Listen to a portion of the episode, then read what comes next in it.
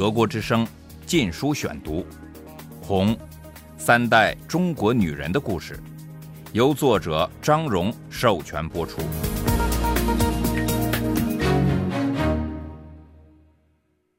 第六章，谈恋爱，革命的婚姻，一九四八至一九四九年，第三节，在那个十月的早晨。我母亲见到的那个瘦瘦的、看上去喜欢梦想的年轻人，在游击队中还是出名的讲究。他天天刷牙，这对游击队和农民都是新鲜事儿。其他人流鼻涕，不是随地一甩，就是顺手往裤子上一擦，而他不仅用手帕，还有空就洗。他从不在公共脸盆里搓手巾，因为当地眼疾流行。人们还说他书生气十足，身上总带着几本古诗集，就是打仗也不例外。当我母亲第一次看到那张通缉令，从亲戚那儿听到他们谈论这个危险的共匪时，她看得出他们既佩服他又怕他。现在这位传奇性的游击队首领就站在面前，并非腰圆膀粗的黑旋风李逵，不过他一点儿也不觉得失望。我父亲也听说过我母亲勇敢过人，一个十七岁的女孩子居然向男人们下命令，他曾敬佩的想，这真是个解放的新女性。但他把她想成是个母夜叉，结果呢，他喜出望外，发现我母亲富有女性美，甚至还有点俏皮。谈论问题时虽柔声柔气，却带着少见的精确性，很有说服力。这对我父亲是至为重要的。他不喜欢那种夸夸其谈、华而不实、模棱两可的谈话方式。我母亲发现他很爱笑，牙齿雪白，不像其他游击队员一口大黄牙。他也很喜欢听他说话，觉得他懂得真多，可不是那种会把福楼拜与莫泊桑搅在一起的人。在我母亲汇报学联会工作时，他问他女子中学有多少学生，我母亲马上报了个准确数目。他又问学生们读些什么书，我母亲不加思索地说出一串书名。随后的问题是约有多少学生支持共产党，他都给了个很有根据的估计数目。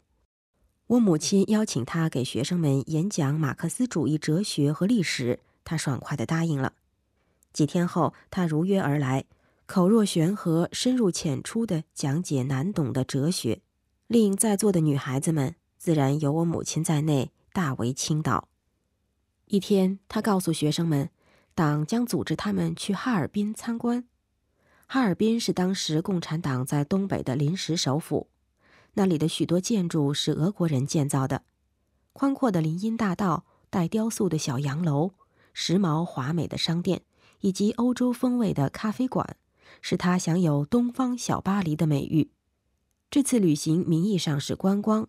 真实原因是共产党担心国民党会卷土重来，想预先把亲共的教师、学生和其他专业人才，如医生等撤离锦州保护起来，但他们不愿言明这一点，怕引起恐慌。我母亲被列为一百七十名首批北上的人员之中。十一月下旬，她兴高采烈地登上火车，此时哈尔滨正笼罩在冰雪之下，像童话世界。俄罗斯建筑群似乎带着浪漫的诗意，在这里，我父母相爱了。父亲为母亲写下了优美的古典诗，造诣很深，使他惊服。当他发现他的书法也是一流时，就更是佩服得五体投地了。除夕夜，我父亲邀请我母亲和他的一位女朋友到住处做客，他住在一家古老的俄国式旅馆里。彩色的屋顶，华美的内墙，窗沿阳台边是一溜石膏浮雕。走进房间，我母亲发现，在洛可可式桌子上放着一瓶香槟。我父亲在此之前只是在翻译小说中读到过这个名字。那时，我母亲的同学都猜到他俩相爱了。他身为学生领袖，常去向他汇报工作，一汇报就是几个小时，有时深夜才回来。我父亲有一些崇拜者，包括那天晚上和我母亲一块做客的女孩子。但他看到我父亲注视我母亲的异样眼神，听到两人互开玩笑，发现他们怎样抓住机会彼此亲近时，他明白了我父亲正和他相爱。当这位朋友午夜先独自离开后，我父亲在喝空的香槟酒瓶底下发现一张纸条：“香槟酒瓶太偏心，祝你们的香槟酒瓶永远是满的。”就在那天夜里，我父亲问母亲是否与别人有过婚约。他告诉他，他唯一爱过的人是胡表哥，但他已被国民党枪杀了。父亲按照共产党男女平等的规矩，也谈了他以前的恋爱史。在宜宾，他曾爱过一个女孩，关系在去延安后就中断了。在延安和游击队，他也有过几个女朋友。但战争使人连想也不敢想结婚这种事。他有个女朋友，后来与陈伯达结婚。陈当时是我父亲研究院的负责人，后来升为毛泽东的秘书，握有极大的权力。谈完过去，我父亲表示他要写信给共产党锦州市委，请求批准与我母亲谈恋爱。这在当时是必须的手续，大概就像请示家长。实际上就是这么回事，共产党取代了家长。那天晚上在长谈之后，母亲收下父亲的第一件礼物，一本浪漫的苏联小说，不过是为了爱。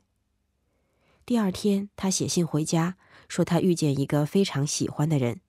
姥姥和夏医生的第一个反应是担心，而不是热衷，因为我父亲是个当官的，当时在普通老百姓心目中。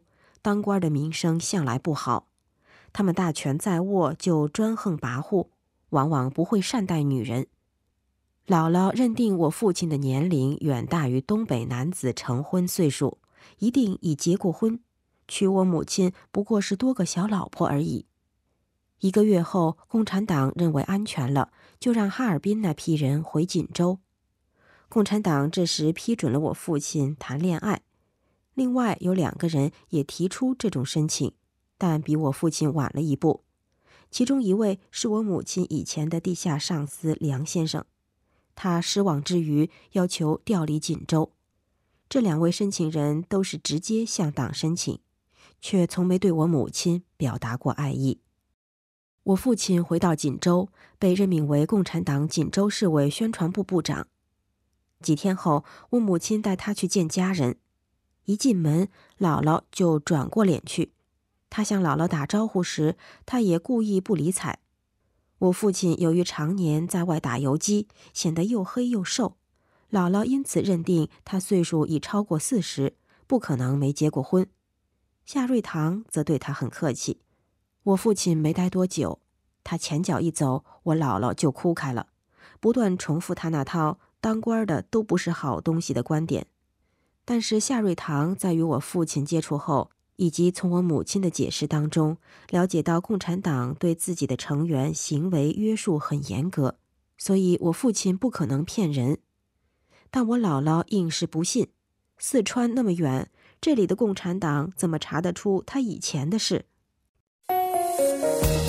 德国之声《禁书选读》。姥姥一直不喜欢我父亲。但家里其他人都与他相处的不错，夏瑞堂跟他一聊就是好几个小时。玉林夫妇也很喜欢他。玉林的妻子出身贫苦，他外祖父在赌钱时把他母亲当赌注押了上去，结果输了，他母亲被迫接受了不幸的婚姻。他哥哥被日本人抓去做了三年苦工，日本投降后才放出来，已是半死不活。和玉林结婚后，他每天早上三点钟就得起床，按满族复杂的传统习俗准备各种各样的饭菜。我姥姥管家，虽然说他们是同一辈分，但玉林的妻子总感到自己矮了一截，因为他们夫妻生活得靠下家。他觉得我父亲是第一个平等待他的人，第一个完全不拿架子的官员。他好几次给他夫妇电影票。这是难得的享受，玉林的妻子因此认为共产党好的不得了。从哈尔滨回来不到两个月，我父母就填了结婚申请。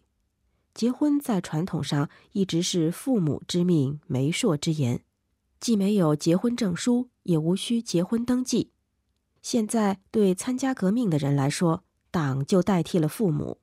党的结婚规定是“二八七团一”，意思是男方必须二十八岁以上，七年党龄，团级以上干部。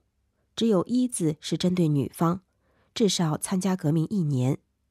我父亲虚岁正好二十八岁，党龄已十多年了，职位是副师级。我母亲虽然还不是党员，但她做地下工作的时间符合了一字。从哈尔滨回来后，她又一直在妇联工作。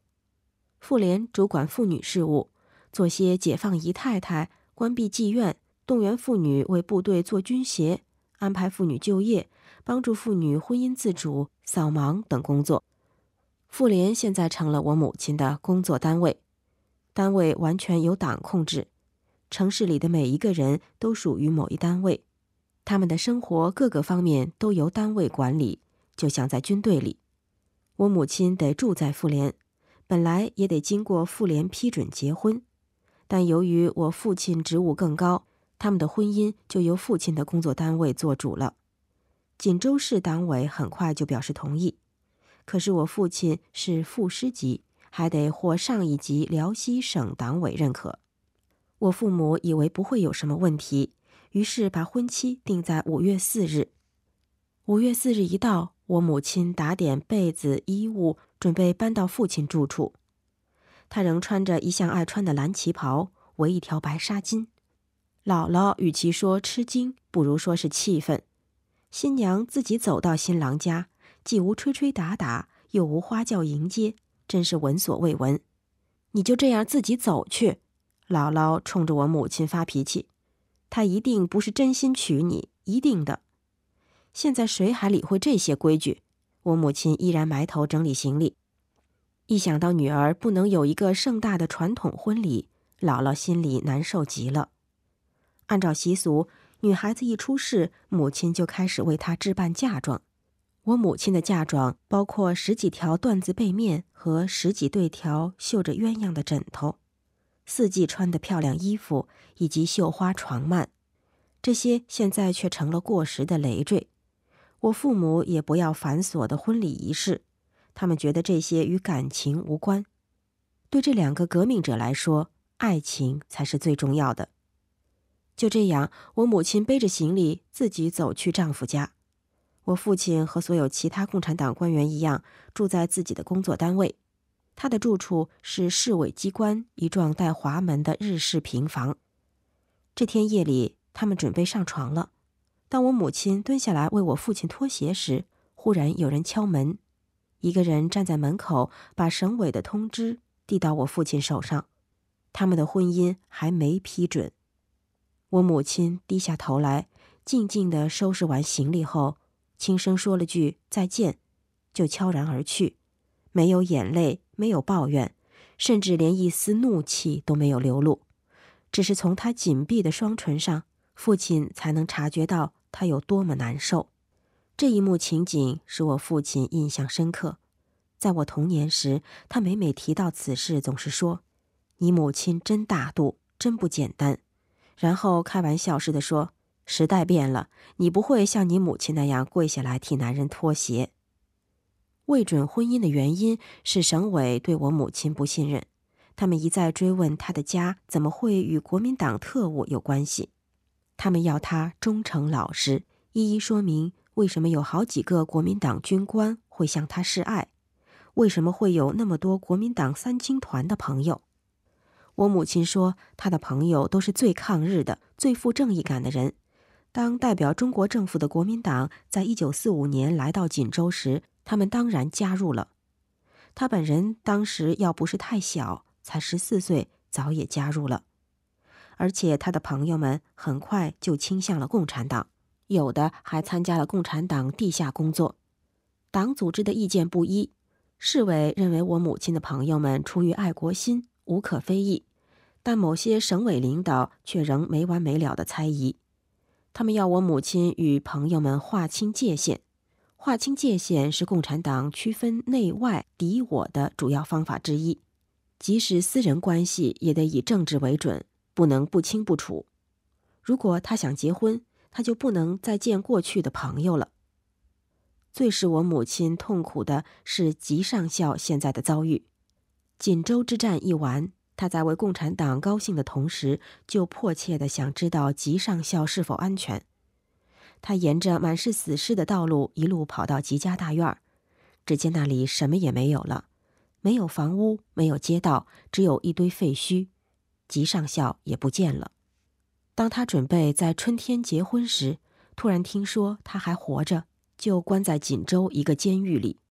原来他在锦州被共产党攻击时，设法往南逃到天津，结果共产党在一九四九年一月攻下天津，他被逮捕，旋即押回锦州。吉上校没被算作一般的战俘，由于他的家族在锦州势力强、影响大，他被划为地头蛇。由于这类人在老百姓中有号召力，共产党认为他们有反共倾向，对新政权的威胁很大。我母亲很自然地认为，只要共产党组织了解吉上校为共产党所做的一切，他就会受到宽待。他立即开始为他奔走。按共产党的规矩，他先向自己单位的直属上司汇报了这件事，由妇联再向更高一级机关报告。我母亲不知道谁有决定权，她去找玉武为吉上校作保。他清楚吉上校的事，正是他让我母亲与吉保持联系的。玉武写了一份关于吉上校为共产党所做事情的报告，但却说吉这样做是出自对我母亲的倾慕。他也许并不知道自己是在为共产党工作，只是被爱情冲昏了头。我母亲说，她和吉上校没有相爱过，但她拿不出任何证据。我母亲又去找另一位地下组织领导，那人也清楚吉上校为共产党做的事，但他拒绝提供任何帮助。他不愿意提到吉帮助送情报这回事，希望把这份功劳算在自己身上。所有的这些事都是在我父母准备结婚时发生的，自然给他们的关系投下了阴影。不过，父亲同情母亲的困境，也认为吉上校应受到公正对待。虽然他知道姥姥喜欢吉上校做女婿而不喜欢他，但他没有让这种不快影响自己的判断力。德国之声《禁书选读》，《红》，三代中国女人的故事，由作者张荣授权播出。